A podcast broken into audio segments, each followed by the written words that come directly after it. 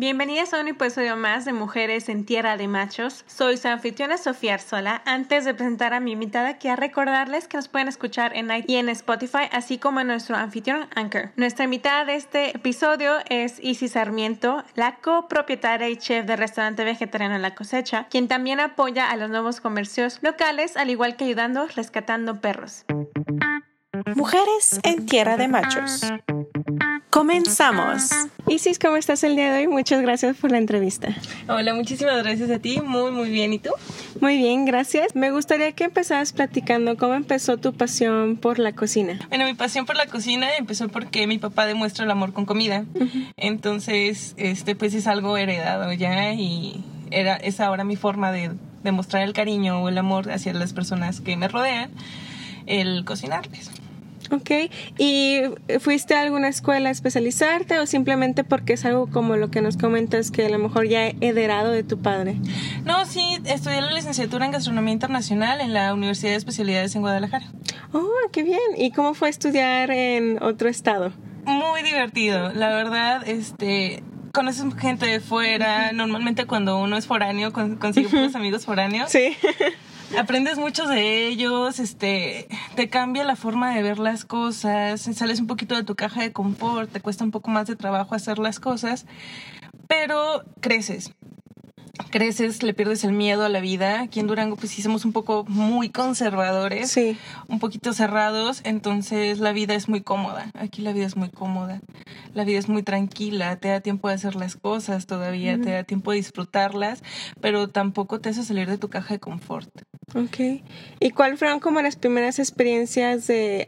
¿Tuviste algún, er, así como batallas en, en la... cuando estuviste estudiando o se te fue dando? Obviamente es muy diferente, supongo que es cocina, entonces es mucha práctica, ¿no? Bueno, supongo primero la teoría y luego la práctica.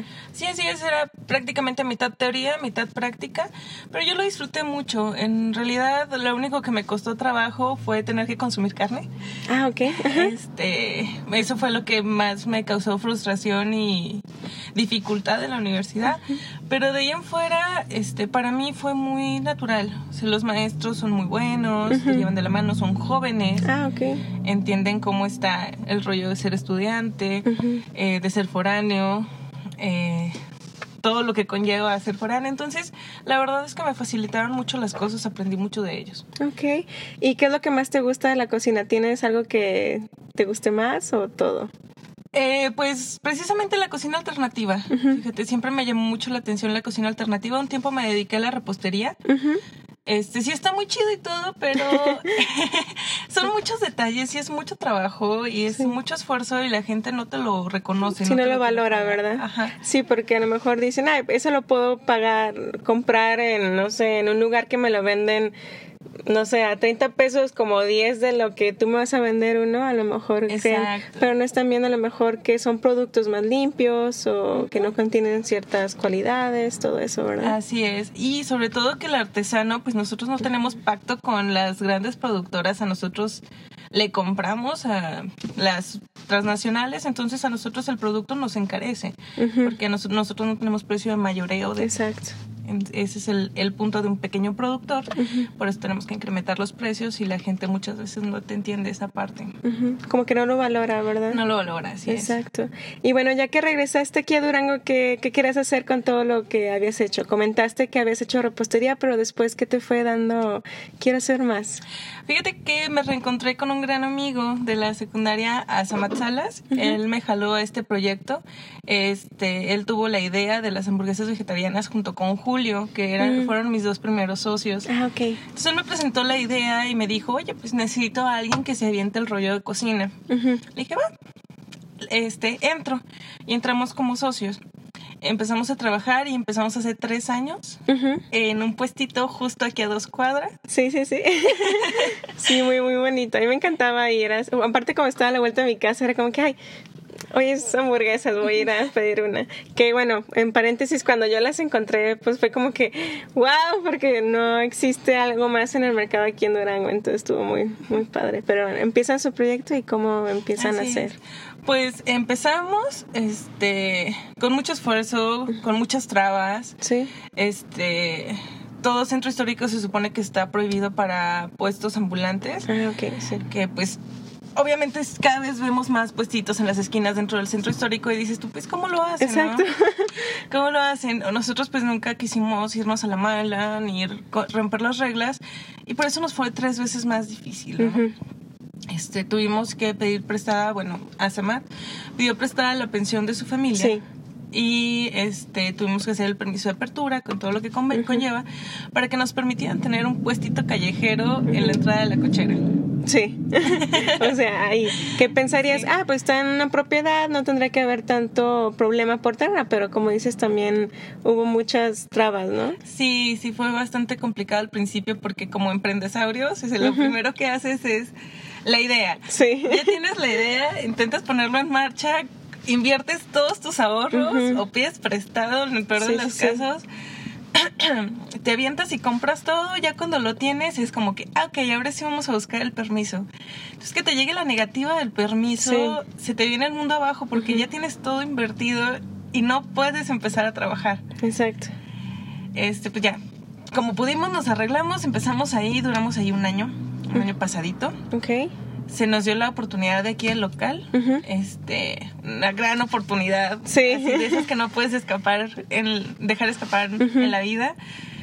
Y nos pusimos a trabajar, eh, con mucho miedo. Eh, Julio se separó de, de nosotros, empezamos a Samat, Andrés y yo, con el restaurante.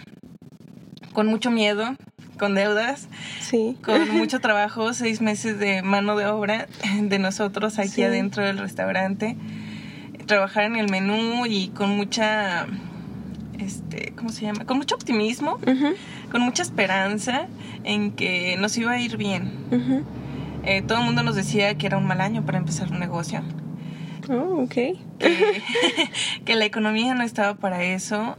Eh, muchos, inclusive ex jefes, eh, Mm. maestros, ah, amigos de mis papás, familia, te dice, no va a funcionar. Es un concepto extraño.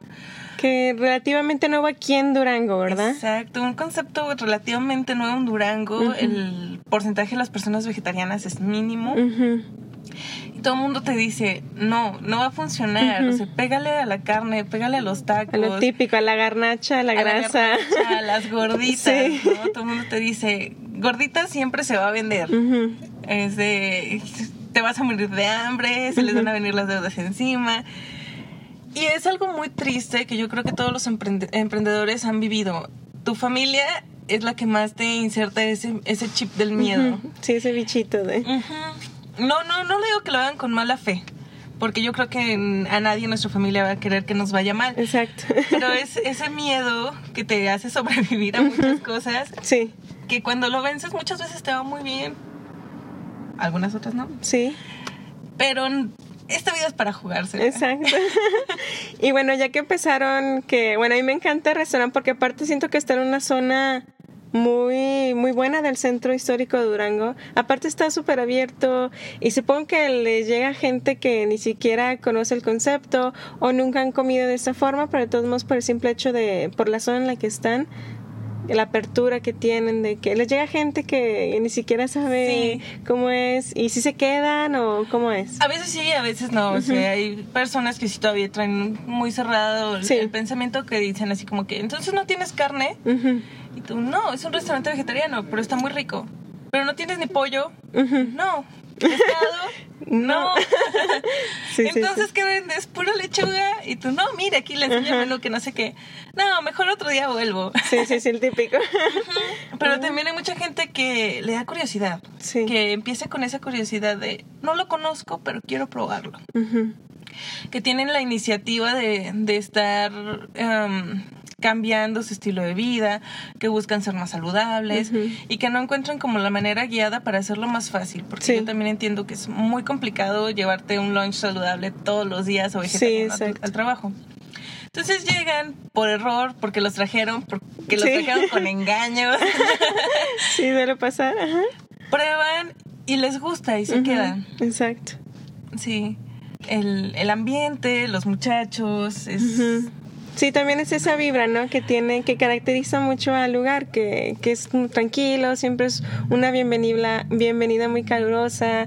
O sea, por ejemplo, bueno, yo soy, ya tengo mucho viniendo aquí, pero o sea, está padre porque, bueno, en primero es de las pocas opciones que hay aquí en Durango, tenemos muy poquitas, lamentablemente, opciones, que pues para ustedes qué bueno, porque pues no hay mucha competencia, pero está padre, a mí me gusta mucho la vibra del restaurante, entonces está muy bien. También cuéntanos, ya que abrieron, cómo fue, porque, por ejemplo, en el puesto que tenían solamente vendían hamburguesas, papas fritas y creo que era todo, ¿verdad? cebolla. Y, ajá, y los- ay, sí, cierto, y los aros de cebolla. Pero, ¿cómo es la preparación para ti para, como quien dice, crecer el menú? Que es un menú muy completo el que tienen aquí en la cosecha. ¿Cómo es ese proceso? Eh, ¿Quieres la verdad? como es lo que quieran. Este, entre el estrés y Sí. la- el trabajo de físico que tenemos que hacer aquí para las remodelaciones, no me dio tiempo de probar el menú. No me Oh. dio tiempo de, de nada. Sí, sí, sí. Este, aparte el agotamiento físico de tener El, sí, el estrés. eh, Ajá. sí.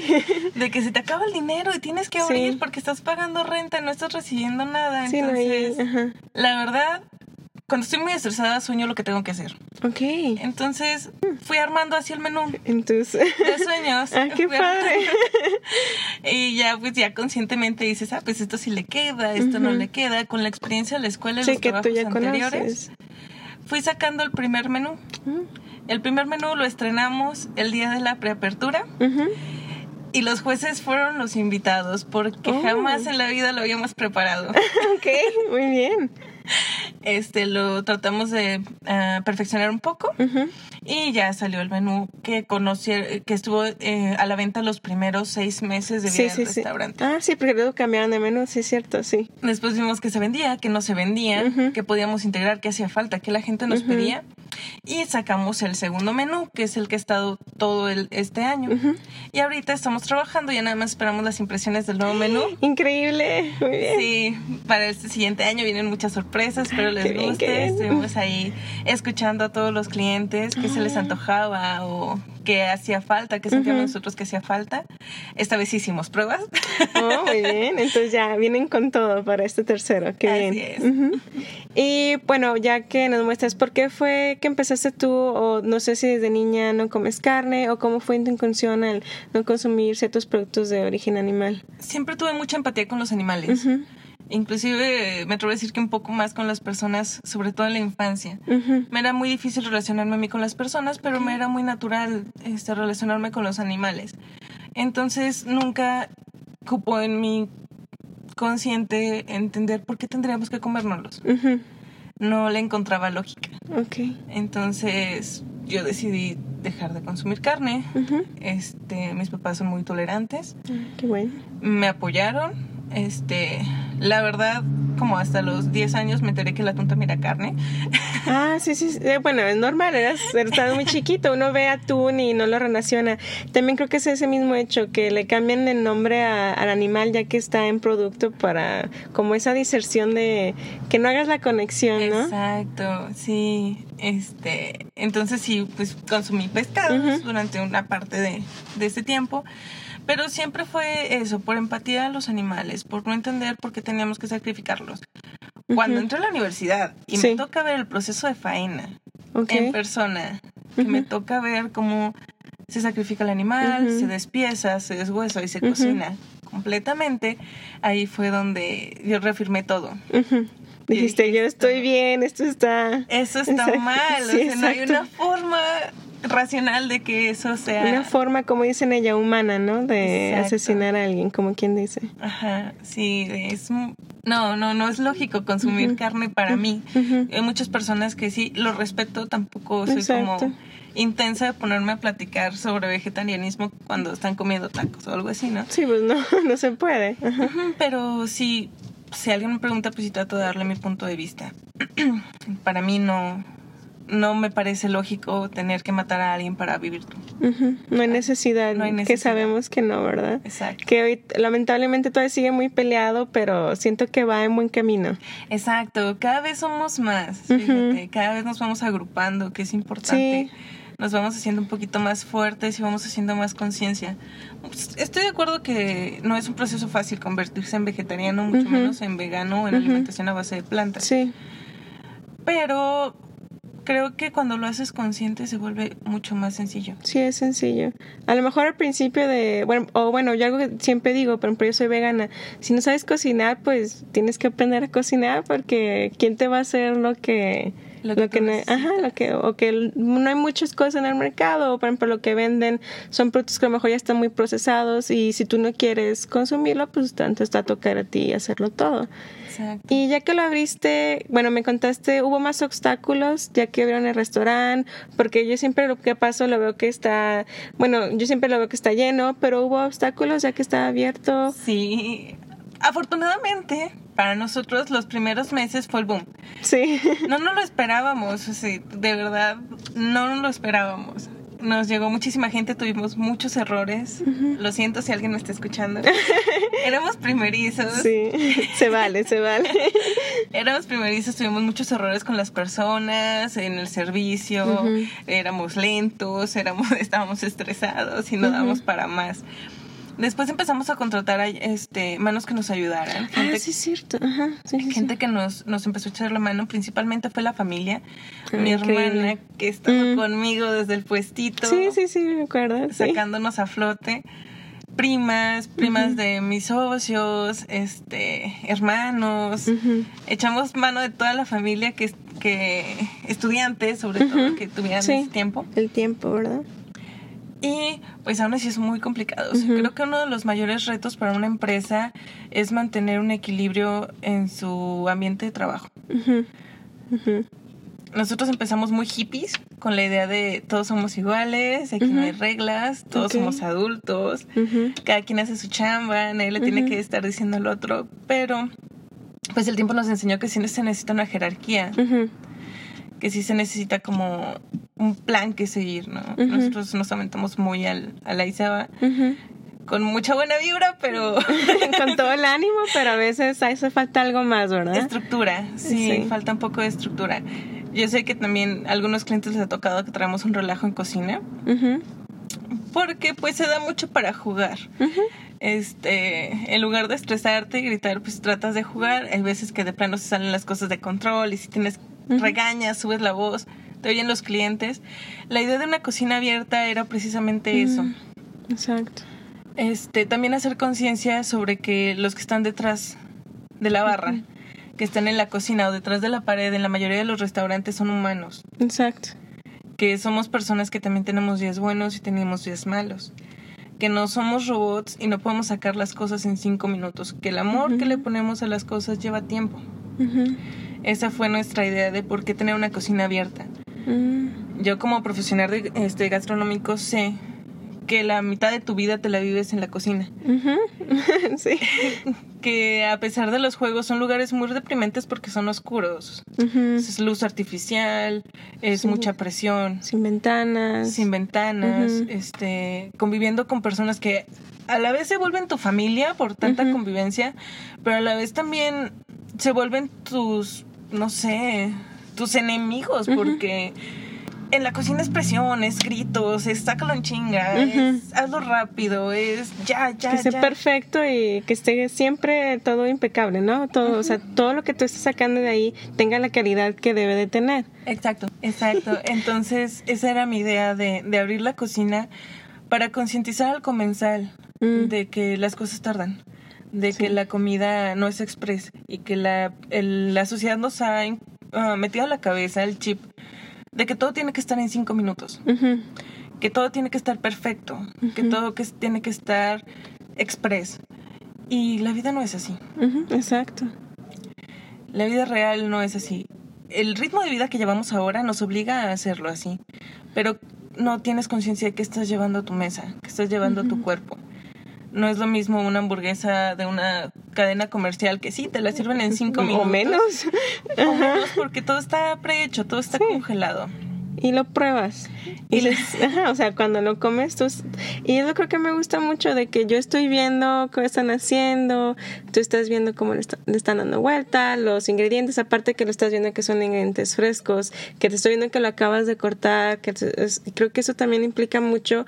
Yo creo que es algo que se debería de exigir en unas cadenas, a lo mejor restaurantes no se va a poder, pero de exigir verdaderamente y porque estás viendo lo que te vas a comer y, y si nada te importa tu salud también creo que es parte de, ah, pues estoy comiendo esto y ya vi su proceso, no salió de un lugar misterioso que ni siquiera, o de la congelador, exacto, creo que sí implica mucho a mí, creo que es algo que también ha de gustar mucho a los clientes. Espero que sí, esa es la idea. Este, aquí puedes ver absolutamente el proceso de todo. Ninguno de nuestros ingredientes es oculto ni secreto. Lo único que cambia las cosas aquí es el amor que se le pone a cada, a cada producto, porque los vegetales son los mismos que vas a encontrar en cualquier lado puedes ver desde que nos llegan los productos, si llegas temprano, puedes ver cómo llega nuestro proveedor, nos deja las cajas, cómo nosotros procesamos la materia prima durante el día, cómo hacemos las hamburguesas, los aderezos, cómo cuando llega el pan. si, puedes, si quieres pasar un día aquí de 10 de la mañana a 10 de la noche, puedes ver todo el ajetreo y todo el proceso de cada uno de los alimentos que se sirven al día. Exacto, que es lo que comento. Tú los ves también muy rápido, por ejemplo, los vegetales, bueno, no sé cuál es el proceso, pero también eh, a veces luego luego se echan a perder y supongo más en época que vaya a ser de calor. ¿Cómo, cómo fue para ti hablando el, liderazgo de, por ejemplo, ya que tienes empleados, que en parte de lo que comenzaste diciendo que al principio no, pero luego hay una jerarquía o cómo estuvo el liderazgo que tienes como chef en, en la cosecha? Es muy duro, es muy estresante. es te relacionas, quieras o no, emocionalmente con las personas con las que convives. Entonces, cuando ellos tienen problemas, tú tienes problemas. Y ay, a veces es muy complicado tener que ser la amiga y la jefa, ¿no? Sí. Y tiene que, tienes que llegar a un punto siempre donde tienes que dividirte y tomar un bando. Porque como amiga, si está muy chido, pero te pasan, te sobrepasan, ¿no? Es como... Sí, se, se, pierde el respeto. Ah, ándale, esa delgada línea del respeto. Exacto. Entonces, eh, llega un punto donde ya no puedes ser la amiga, porque ya no se trata de que bajen las ventas o de que pierdas una mesa se trata de que ya estás arriesgando los empleos de nueve personas, diez personas, que de aquí todos comemos. Sí, exacto. Entonces ya no es nada más la responsabilidad de uno, de dos o de tres. Ya somos bastantes que vivimos de aquí. Y eso te obliga a madurar de alguna manera, de agarrar la onda de que tienes que dirigir las cosas lo mejor que puedas, equivocarte lo menos posible, porque de ti, de tus decisiones depende el sueldo de varios. Mm, ok. Que creo que es una forma que, bueno, una persona que nunca ha trabajado o que nunca ha tenido esto, creo que también eso se pierde. A mí me gusta mucho que, por ejemplo, ustedes que son los socios o los, los dueños aquí, siguen viniendo, porque yo me fijo que en cuanto dejan de venir los dueños, para abajo el, el, el lugar, ¿no? Sí. Sí, de hecho se nota sí le hemos flojeado últimamente, no te voy a decir que no. Es normal. es, es, sí, es normal ya cuando las cosas van andando solas y van andando bien, como que te relajas. Mm. De esto te digo que fueron dos años, casi tres años de lucha constante desde el puestito. Entonces cuando ya tuvimos la oportunidad de que de no, no presentarnos en todo un día y no pasaba nada, fue así como una revelación, fue así de, wow, podemos dormir, podemos ir al cine, podemos ir a comer. Que, bueno, somos socios, pero también somos pareja, ah, entonces... sí, exacto. Es, era así como que, por fin tenemos tiempo. Y se nota mucho porque de repente si flojeamos y no venimos, por ejemplo, tres días, ¿no? Y el día que llegamos es de que, ¿qué muchachos? ¿Y cómo ha estado? No, pues tranquilo. Me pongo yo a limpiar las paredes o a hacer cualquier cosita, cocinarle a los muchachos y se llena.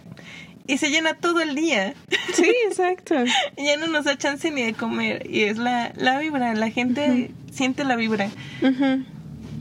Y llegan y llegan mesitas y salen y, y está constante. Entonces sí es muy bueno regresar, te sientes querido, te, emociona ver las mesas llenas, te emociona ver a la gente comiendo feliz, te emociona ver a los muchachos trabajando, riéndose y haciendo bromas, y es como un sueño. Y aparte el hecho de que tú ves que la gente vuelve, ¿no? Y están disfrutando. Algo que me gustaría tocar, ¿cómo es tener un negocio con tu pareja? ¿Viste? Obviamente va a haber dificultades porque pues ya obviamente estás con tu pareja, pues cambia un poquito las cosas, pero ¿cómo, cómo ha sido para ti? Para mí, la verdad, sí ha sido difícil, no te lo voy a negar.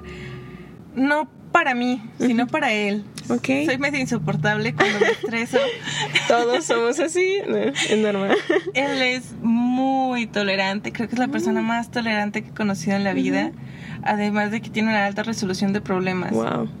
Entonces, cuando yo estoy estresada, resuelve los problemas así, pero así en una Qué buena. Él me ha facilitado muchísimo las cosas, muchísimo, muchísimo. Él se encarga de, de todo lo que a mí no me gusta, de las cuentas, de Sí. los pagos, de los proveedores, de, bueno, para los proveedores yo me encargo de lo que a mí me gusta, me encargo de los clientes, me encargo de la cocina, me encargo de los muchachos y me encargo del trato humano con los proveedores. Oh, ok. Entonces en ese punto hicimos una muy buena mancuerna. Él es mucho más meticuloso y ordenado que yo. Entonces ha hecho que fluyan las cosas muy bien. Sí, se contra... ¿Cómo se dice? Se Nos complementamos. complementan, exacto. Increíble. Y bueno, ¿qué, ¿qué es lo que más te gusta de, de, tu, bar- de tu carrera o lo que haces? Por ejemplo, ¿qué es lo que más te gusta de aquí, de ser la chef de aquí de la cosecha y que también la copropietaria? Wow, lo que más me gusta es que son muchas cosas. Tiene muchas, muchas recompensas la cocina. Una de ellas es pararme justo donde está el refrigerador de dentro, antes del área de lavado, voltear las mesas y darme cuenta cómo la- las personas disfrutan los alimentos. Como aquí pocos clientes toman el celular. Mm, Ok. Porque lo están Lo están disfrutando porque vienen con alguien normalmente. Le ponen atención. Es algo que la comida rápida no te da. Exacto. No, sí es cierto. Sí. Y otra cosa que disfruto mucho es ver de afuera y ver cómo están trabajando, pero se están riendo, están jugando, están haciendo bromas. Como cuando nos reunimos después del cierre para a veces tomar una cerveza o ir a cenar juntos. Es un equipo muy fuerte. Son personas que se han rela- relacionado a un punto más allá del trabajo, Ah, ok. que se vuelve un tipo de familia aquí dentro. Y esa es una de las más grandes recompensas de este restaurante. Ah, Me parece increíble porque yo me fijo que duran mucho los empleados. Por ejemplo, yo vengo y ah, pues ya lo, como que ya los empiezas a ubicar y creo que eso habla mucho también del ambiente que se hace en el área de trabajo. Sí. Teníamos mucho miedo también a la rotación de personal. Sí, pues. Mucho, mucho miedo. Este, muchos, pues, sí, sí hemos sido un montón, eh, la verdad. Deberían venir a la posada para ver que se llenan las mesas de puros ex empleados Ay, qué también. bien. Este, sí hemos ido, sí hemos pasado muchos por aquí. Algunos se van porque le encuentran un mejor trabajo relacionado a su carrera. Otros se van porque tienen que seguir estudiando. Este, pero el punto es que la mayoría se van para bien. Digo, no todos, Sí, desgraciadamente, pero la mayoría cuando se van, se van para seguir un sueño. Y es lo que yo les he dicho muchas veces a ellos. No quiero empleados para toda la vida. No quiero que duren aquí conmigo cinco años en un restaurante de seis mesas. Sé que somos pequeños y sé que todos los que están aquí tienen potencial para mucho más. Este es como un lugar de paso donde puedes estar mientras aclaras tu mente. Tal vez lo que necesites, no sé, para terminar tus estudios con calma, para ver qué vas a hacer de la vida y después ir y volar, ¿no? Saben que tienen Oh. nues- nuestro apoyo en cualquier momento que lo necesitan, siempre y cuando sea para seguir adelante, ¿no? Ok. También lo que me gusta mucho es que, por ejemplo, venden productos de otras personas, tanto de comida como también. Por lo general, lo que a mí me interesa son como que los pastelitos y la repostería, pero también. ¿Por qué esta apertura a que otras personas también, como quien dice, en tu propio restaurante puedan vender sus productos? O sea, tenerlos así como en, en el almacén, pues. Sí, porque somos, empezamos pequeños, nosotros también. Empezamos pequeños, sabemos lo difícil que es tener un punto de venta, sabemos lo difícil que es ubicar a tus clientes potenciales, que a nosotros nos tocó la ventaja de tener un- una pues una carrera que te guía en este rollo. Yo como, como cocinera, como licenciada en gastronomía y Andrés como mercadólogo, este, sabemos cómo está este rollo, pero también sabemos que muchos de nuestros artesanos aquí en Durango no tienen ese conocimiento de cómo ubicar su producto, de cómo manejar su marca, de cómo encontrar a, sus clientes. Y es un poco de agradecimiento a todos ellos que estuvieron con nosotros mano a mano durante todo el tiempo que estuvimos como artesanos también en Mercadito Verde, en este Bazar Teocali, ujú. en Vaivén Barzar. O sea, sabemos lo que es andar de gitano Sí. lugar en lugar, cargando tus cosas, buscando a tus clientes directamente. Y queríamos este, darles un punto de venta para que el día que no hay mercadito, que no hay bazar, sus clientes puedan venir y comprar y hagan la venta aquí, sin preocupaciones. ¿Sabes qué? Tengo que salir de la ciudad, no te preocupes, te lo dejo ahí. Ah, ok. Exacto. Ese era el punto. Sabemos que también como este, pequeños empresarios o pequeños, sí, como pequeño emprendedor, como artesano, no tienes la posibilidad económica de rentarte un local nada más para tu marca. Sí, está difícil. Entonces, pues hemos, somos una comunidad en Mercadito Verde. Y como comunidad, pues el punto es que siguiéramos juntos, cada, cada que uno va creciendo, pues que jale a los otros. Y irnos dando la mano porque es la única manera de crecer. Exacto, creo que volvemos a retomar, eso habla mucho de la vibra que tú quieres generar aquí. Cuéntame cómo es un día del que vienes en el trabajo, cómo son, hay como represalias, bueno, no represalias, cuenta, cómo es el ajetreo. Ahorita nos dijiste que de 10 de la mañana a 10 de la noche, que es el lugar de, el horario de apertura que tienen ustedes aquí en la cosecha, pero ¿qué es lo que más te gusta cuando vienes aquí? ¿La parte de cocinar o qué? Sí. Me gusta cuando está lleno, cuando todo el mundo se vuelve loco, cuando empiezan a correr como hormiguitas por la cocina, cuando el mesero no se da abasto. Es una adrenalina inexplicable que te da miedo, pero al mismo tiempo te da mucha emoción y te hace hacer las cosas más rápido. Y en lugar de, de estresarte, no sé, hasta te dan ganas de cantar. Y bien. empiezas a cocinar y a sacar los platos y todos concentrados y todo funciona como una máquina perfectamente engrasada.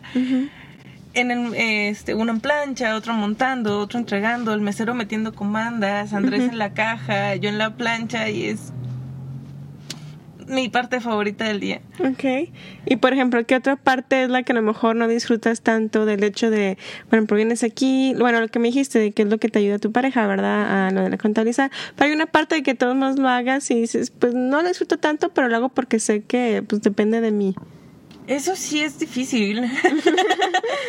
Eso sí es difícil porque a todo le agarro la forma de disfrutarlo. Ah, ok. Te digo, si- por ejemplo, te te podría decir, me choca lavar los vidrios, pero al momento de lavar los vidrios los estoy viendo riendo hacia adentro y estoy como, ¡qué, Ah. qué bonitos! Ok, muy bien. O no me gusta, no sé. Es que todo me gusta. Me gusta meterme los trastes al cierre porque me siento parte del equipo todavía. Ok, muy bien. Me gusta tener todavía esa conexión de que sepan que, pues sí, soy la jefa, pero yo lavo platos, yo lavo el baño, yo barro, trapeo cuando hace falta, ¿no? Ya, si cada quien tiene lo, lo suyo que hacer, pues los dejo. Pero si alguien falta, yo me meto al quite sin problema. Y sigues, Mm, perfecto. me gusta mucho, es como... para- no sé, no sé cómo explicarlo. Pues sí, o sea, como muestra de que pues es tu negocio y si hace falta tú vas a hacer lo que sea necesario, ¿verdad? Exacto. Ok. Me gustaría también tratar, vi que, bueno, he visto que también ayudas a lo que es el rescate de, de, de perros. ¿Cómo es esto? ¿Cómo te integras? Yo sé que obviamente te encantan y por eso, pero ¿cómo te iniciaste en eso?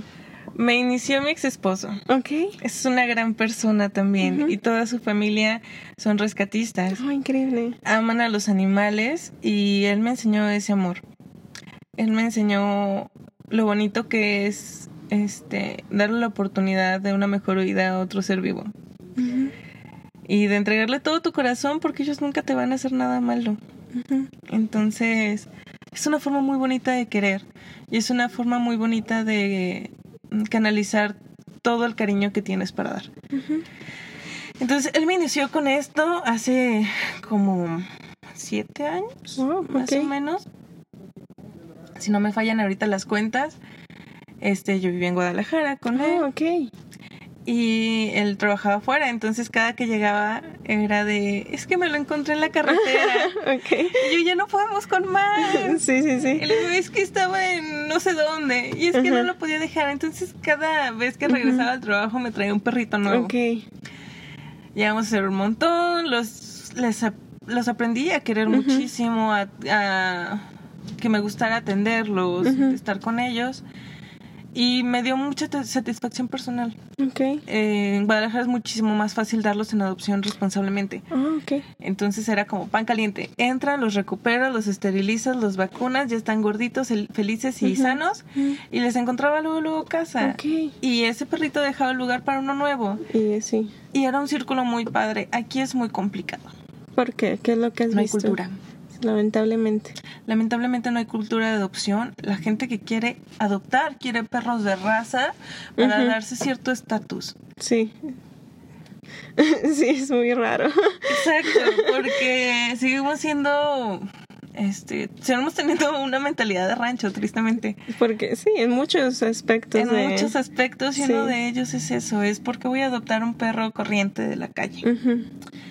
Como si los de raza tuvieran más amor o no sé. Algo, algo les ven, ellos creen algo, ¿verdad? Que algo, que vuelan, no sé, algo especial. Exacto. Entonces es mucho, mucho, mucho más complicado aquí encontrarle un buen hogar a un perrito. Este, yo no estoy con ninguna asociación. Trato de apoyar en lo que pueda. Ya tengo más de un año que no los puedo apoyar Ok. este, pues, económicamente. Ah, ok. económicamente. Este, en mi casa yo rescato los que puedo. Tengo de 4 a 8 o 9 perros. Wow. Cuando me han tocado perritas embarazadas, pues Ah, hasta ok, 12, sí. 15 perros. Pero es lo que yo puedo mantener con mi sueldo y los que pueden caber en mi casa. Sí, porque pues uno podría tener mil, pero pues, no, tampoco, no los puedes tener hacinados a ellos también. Exacto. Sí, en lo consciente que puedo. Y pues sí, trato de darlos en adopción, con convenio de adopción, este, con entrevista previa, con seguimiento. Eh, muchas veces me los han devuelto. ¿Ah, sí? Sí, es muy triste que cuando me han tocado perritas embarazadas, es así que, bueno, ya les firman y todo, todo el papeleo, todas las entrevistas, todo lo engorroso que haces precisamente para encontrar un buen Alguien que en realidad le interese, ¿verdad? Exacto, entonces le entregas al cachorro, todo parece perfecto, a los cuatro meses te habla y te dice, oye, ven por tu perro porque hace popó, Ay, típico. Típico, pues es obvio. porque ya me mordió unos zapatos, ya no lo quiero, lo voy a tirar a la calle y tú dices, ¿cómo es posible que hayas pasado por dos entrevistas, por una firma de, contra- de convenio de adopción? Este, por todos los trámites necesarios, por una promesa de esterilización, para que vengas y me digas que ya no lo quieres porque mordió unos zapatos. Ujú. Pero es real. Ujú. Sí, o, o que me toca de que eso es muy común de, ah, es que lo tengo afuera en, el, en la cochera o no sé, porque se hace pipí adentro. Pues es que lo tienes que educar, o sea, es un animalito que en- si no tiene educación obviamente, o que hacen destrozos y, ah, pues ya lo saco a pasear, lo saca a correr, no. Es que es como parte, como, obviamente un niño, un niño si no le educas va a ser un despapalle es obvio, le- también lo que dices, ¿no? La cultura, lamentablemente, que creen que un perro es para estar ahí Que es parte ornamental de la y, ajá, casa. y que mágicamente él se va a adiestrar y va a ser, no, o sea, es ilógico, ¿no? Muy, muy lógico, pero está dentro de la mente del mexicano. No solamente del duranguense, del mexicano. En, Sí. muchas, en muchas formas eso de que el perro es una parte ornamental. Mm, Todavía quedan muchos que piensan que no son parte de la familia, que es como... Como tú dices, ¿no? Mágico, que tiene que saberlo todo y que no tienes que hacer absolutamente nada, que no tiene necesidades. Ajá, exacto. Sienten como que no están vivos, o yo no sé. Sí. Es muy extraño. Pero luego si te toca las partes, por ejemplo, también esa la poca cultura de esterilización, de yo no entiendo qué necesidad hay de, porque pues es lo, lo triste y más con las perritas que se les perdió y pues obviamente las perritas entran en celo y las vemos y creo que es esta temporadita que andan ahí las pobres así todas raquíticas porque obviamente pues sus cachorritos toman leche. También esa de la esterilización de que pues que para qué o, o que no entienden de pues que si un día se te pierde pues qué va a hacer la perrita, o sea va a tener a sus cachorritos y otra vez los cachorritos van a tener a tus cachorritos y el círculo. Yo creo que eso tiene que ver más allá de solamente las mascotas, es parte de una cultura machista que predomina, donde, ¿por qué voy a esterilizar a mi perro? Va a dejar de ser perro. Ujú. ¿Por qué voy a esterilizar a mi perra si para eso nació, para parir? Es muy, muy común que las personas con ese tipo de mentalidad machista se nieguen a la esterilización. Se ha, hecho- se ha hecho mucho este, campañas, campañas de por qué esterilizar este, en redes sociales por parte del gobierno. Este, son las esterilizaciones gratuitas en todos los centros de salud. Sí, gratuitas. Ajá. No tienes que gastar un solo peso. Exacto, solo solamente tienes que lleva- llevarlo. ajá. Tampoco se queda ahí tres días. Si te lo entregan, lo llevas a las 8 de la mañana, te lo entregan a las 5 de la tarde. Puedes hacer tu día laboral perfectamente, no te interrumpe y aún así hay mucha gente que no lo hace. Este, yo no entrego mascotas sin esterilizar cuando son adultos, cachorros van Ah, con promesa de esterilización. Todos los amigos que se han acercado en algún momento a pedirme apoyo cuando tienen la- ellos la oportunidad de rescatar y quieren dar en adopción, es lo que más les recargo- recalco. Sean o no de raza, tienen que ir esterilizados, machos y hembras. Debería hacerse como petición general para los grupos de rescatistas también, eso, no permitir la adopción sin esterilización. Sé que muchas veces tenemos ya demasiados perros y lo que queremos es sacarlos, porque ya no podemos. Yo sé también lo que es no tener para las croquetas, pero eh, si no lo hacemos obligatorio, este problema nunca se va a acabar. Sí, La- pues es que es una cadena, sí, porque es, es en realidad, o sea, si no lo esterilizas, o mucha gente que nada más los quiere para vender a los cachorritos, y me tocó, por ejemplo, una amiga hace un año y medio rescató una, una perra pastora animal muy bonita que uno de sus vecinos nada más la... O sea, como que se perdió hace mucho esa perrita y el vecino de- el año pasado creo que la metió porque vio que estaba preñada y vendió a los perritos y en cuanto los tuvo la volvió a sacar a la calle. O sea, y, ella la volvió a rescatar ya que otra vez estaba premiada y ella fue en adopción a los perritos, pero ella ya la tiene, ya está esterilizada súper bien. También esa mentalidad de nada más la quiero para vender y sacarle un provecho a un ser vivo también, que supongo va de lo mismo que dice, del machismo, porque vas a explotar a una, pues a una hembra, ¿no? Como quien dice. Exacto. Todo va relacionado. Este, el abuso animal, la explotación animal, el machismo, todo es parte de la misma cadena. Y no hay forma de romper esa cadena si no es con cultura, si no es con conciencia, si no es haciendo este campañas de concientización hacia las personas, hacia el público en general, este, a tomar como herramienta las redes sociales, la televisión, el radio. De tanta conciencia, de tanto dale y dale, yo creo que vamos a hacer un cambio, pero es toma tiempo, Sí. Toma tiempo, se necesita constancia, se necesita esfuerzo como todo en la vida. Porque es educar a volver a edu- educar a la, Reeducar. ajá, reeducar a la, A la población, ¿verdad? O a un lugar a donde la gente que conozca perritos le gustaría ir como un consejo de con quién acudir o algo o qué hacer. Este, para adoptar. Para, Para adoptar. adoptar está el albergue animal. Tiene un poco menos de posibilidades de salir de ahí. Algunos rescatistas, pues, si con los rescatistas, pues es obvio que no los van a matar. ¿sabes? Sí, eso, sí. Así no tengamos para darles de comer tal vez un día sí y un día no, pero están vivos y están bien. Eh, si tienen la oportunidad de ir a rescatar, darle una segunda oportunidad de vida a un animalito que esté en el albergue animal, en el albergue municipal, se los agradecería mucho. Ujú. Si pueden adoptar también de los rescatistas, también están haciendo una gran obra. No son superhéroes. Sí, pues nadie. nadie es superhéroe, eh, nadie tiene dinero infinito, todos somos trabajadores y como trabajadores pues el sueldo no alcanza para todo, ¿no? Si tienen la posibilidad de donar en alimento, en medicamento, en cuenta abierta veterinario, háganlo. Muchas veces no tenemos espacio o no tenemos eh, el tiempo el, para comprometernos para tener un animal en casa. Pero la adopción no es la única forma de, de ayudar. Exacto. Este, si tienen la posibilidad, 10 pesos cambian. Cambian la situación de, de un rescatista. 10 pesos, un peso por cada este, persona que tenemos en Facebook haría una gran diferencia. ¿Cuánto no sería, verdad? Exacto. Eh, no, eh, terminar con la indiferencia, ¿no? Yo sé que no todos son activistas, no todos van a salir a la calle a, a luchar por los derechos y la igualdad animal o por el rescate y la adopción. Pero si rompiéramos un poquito la indiferencia, cambiaría el mundo. Me gusta mucho. Me gustaría que terminaras diciendo para ti qué significa ser mujer. ser mujer es tener la fortaleza de levantarte todos los días aunque no quieras. Es hacer las cosas, tener bien claro lo que quieres en la vida, es pa- sobrepasar todos los obstáculos. Ser mujer es saber que la vida va a ser menos fácil para ti que para otros, pero que tienes todo para cumplir lo que quieres, lo que sueña, que no hay impedimento. Ok, muchas gracias. Y ya por último, nada más que les digas en qué calle está el restaurante a cosecha, por si no lo conocen, que vengan y lo prueben. Claro que sí, estamos en la pura esquina de Bruno y Gavino, en el centro, a una cuadrita del Jardín de Santa Ana, de 10 de la mañana a 10 de la noche todos los días, menos los martes.